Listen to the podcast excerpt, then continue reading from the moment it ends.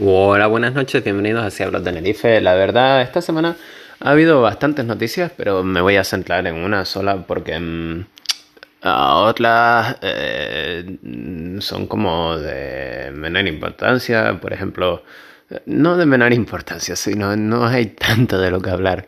Como que la deuda pública española va a subir un montón y que los impuestos van a subir y que vamos a entrar en crisis y que... Mm, era de esperar, eh, aparte de que tenemos un gobierno socialista y eso ya de por sí nos iba a llevar a la ruina, eh, llevaron todo el tema del coronavirus fatal, lo cual nos va a llevar más a la ruina todavía.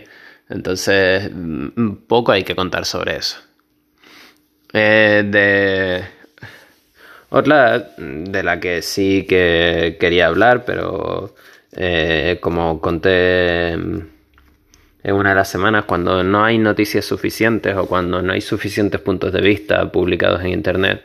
No me gusta hablar de ello porque mm, no siento que esté completamente informado como para dar mi, opinión de manera informada.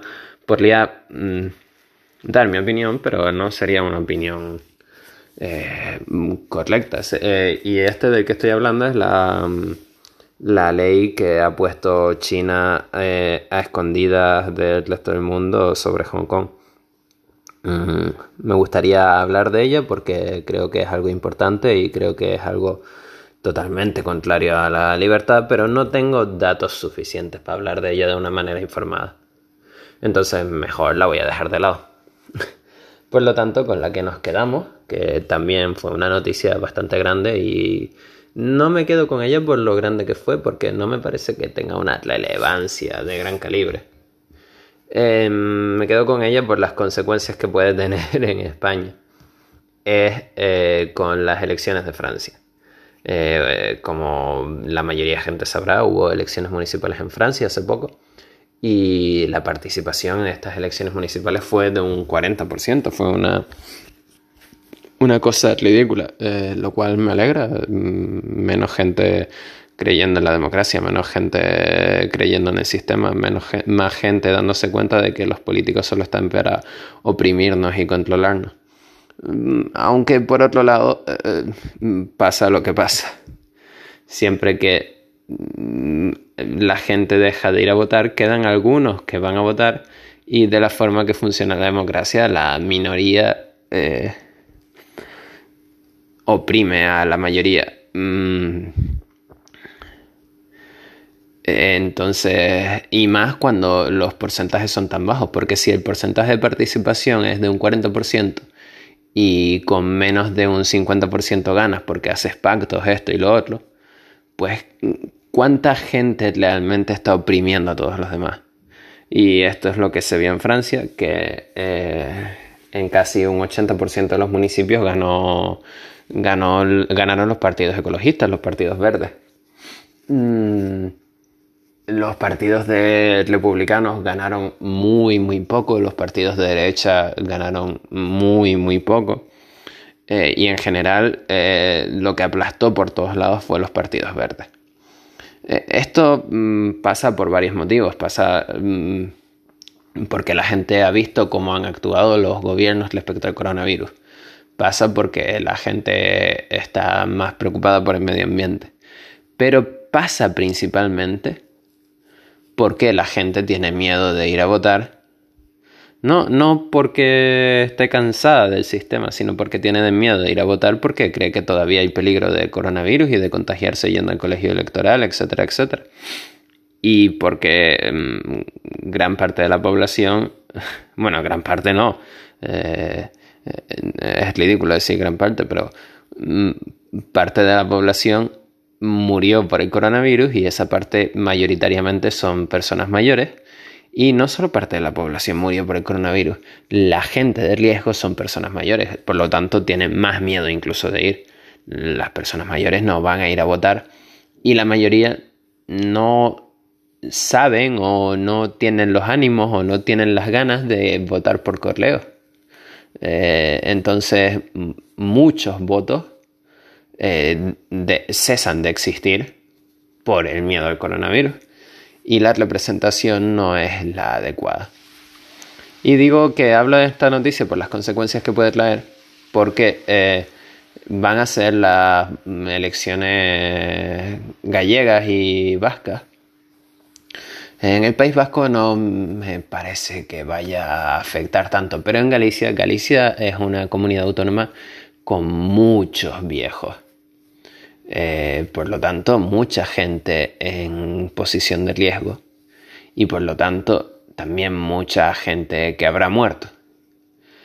Em, y también es una comunidad autónoma típicamente eh, conservadora, típicamente eh, votante del PP. Pero claro, eh, muchos de los jóvenes no están de acuerdo con esa corriente conservadora, esa corriente del PP. muchos de los jóvenes están de acuerdo con una corriente más progresista, más del PSOE, más este tipo de cosas. Mm. ¿Qué va a pasar en estas elecciones? ¿Van a los viejos salir a votar? ¿Van a los viejos eh, a arriesgarse? ¿Cuál va a ser el porcentaje de voto? ¿Cuánta gente va a acudir a las urnas?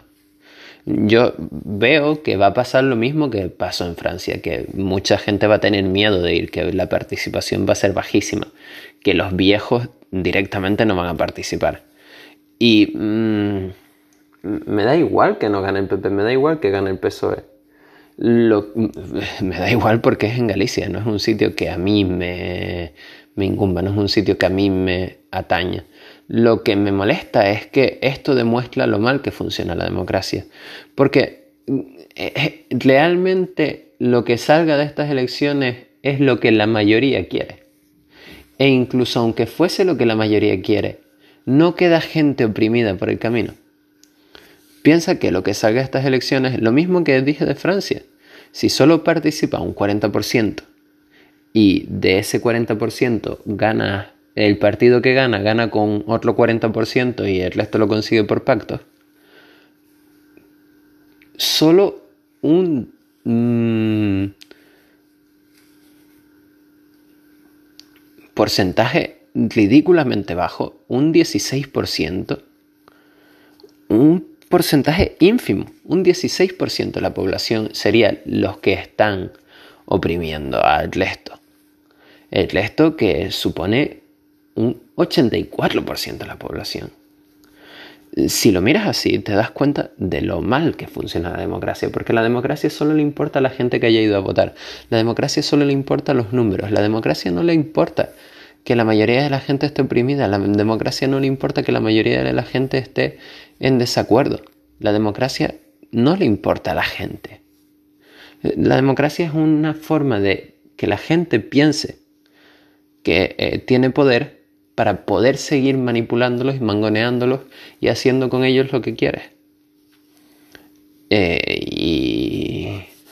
y, hay que dejar de creer en ella. Eh, ya lo dijo Hans Hermann Hoppe hace millones de años. La democracia es el Dios que nos falló.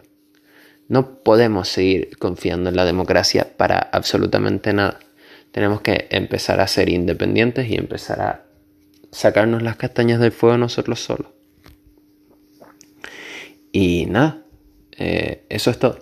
Eh, es eso, no, no quería realmente hablar de la noticia, quería hablar de, de lo ridícula que es la democracia y cómo esto que va a pasar en Galicia o esto que pasó en Francia demuestra lo ridícula que es la democracia.